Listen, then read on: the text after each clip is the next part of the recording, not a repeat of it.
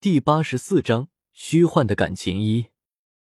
那天姚国公府发生的事情，再一度成为京城要闻，大街小巷里，人们都在谈论这个事情。一则，众人完全没有想到过，那个从来都以为温婉善良的形象出现在众人面前的姚二小姐，居然是一个心肠歹毒的人，居然在自己姐姐订婚的日子里算计她。不过好在的是。算计并不成功，他自己反而失去了女子最重要的清白，这也算得上是偷鸡不成蚀把米滴完美写照吧。要说众人对姚希韵有多么的唾弃，那么对于姚锦兰的羡慕嫉妒只会是加倍的，因为在那一天，即使是面对妹妹姚希韵的算计，父亲姚奇轩明显的偏心，林世子都是偏向姚大小姐的。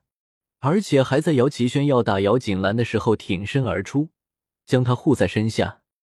如此英雄救美行径，也再一次让林觉意在京城众位闺阁少女心中的地位再度上升好几个档次，也更加的让欧阳蝶飞忍不住幻想：如果那天被林觉意护在身下的人是自己的话，该有多么的美好！而就在这个各方都在进行热议的时候。姚国公府居然传出消息，姚大小姐病了，病得颇为严重。在接连请了好几个大夫都不见效的时候，林觉义再次有了行动，直接从姚国公府将姚锦兰给带到了平安王府。虽然说这样的行径有些不合世俗，不过却也再一次直接的表明了平南王府世子林觉义对于姚国公府大小姐姚锦兰的在乎程度了。而得知这个消息，欧阳蝶飞再也忍不住，再一次的将自己寝宫里的东西全部扫荡了一遍之后，只身从皇宫里偷跑出来，朝着平南王府而去。不过这个时候的姚锦兰可不知道，有人已经跑出来要准备和自己算账了。现在的他正待在平南王府林觉义的院子里，因为身体有伤，所以被明令禁止不可以做这个。不可以做那个的姚锦兰怒了，娇俏的脸上燃烧着熊熊怒火，双手叉腰，一脸不客气的看着对面的两个男子。对，你没有看错，就是两个男子。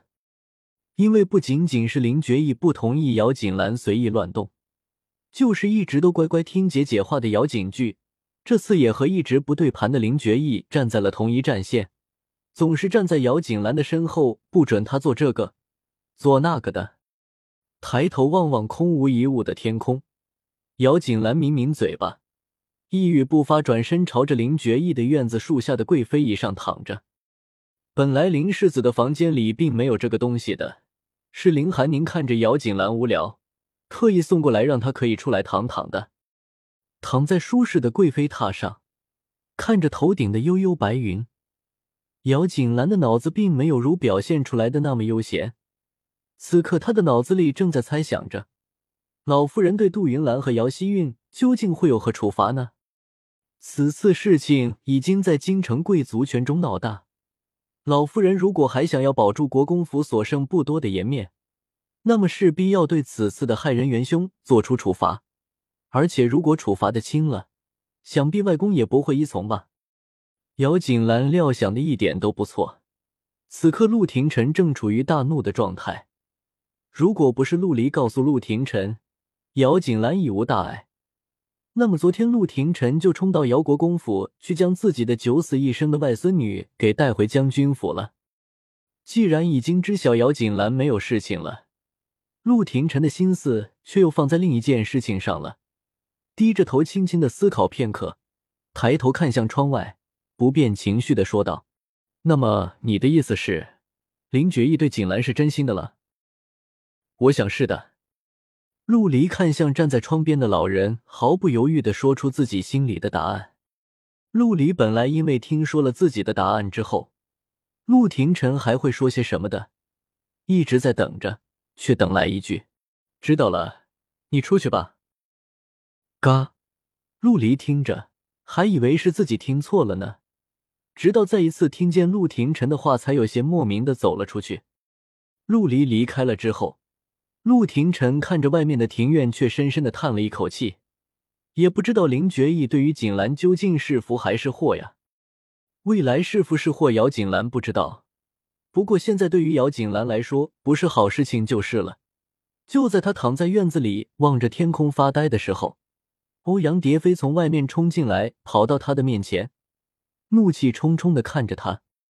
两个人就在那里大眼瞪小眼的，你看着我，我看着你。欧阳蝶飞看着对面近在咫尺的姚锦兰，怎么看都没有看出这个女人比自己好在哪里。为什么？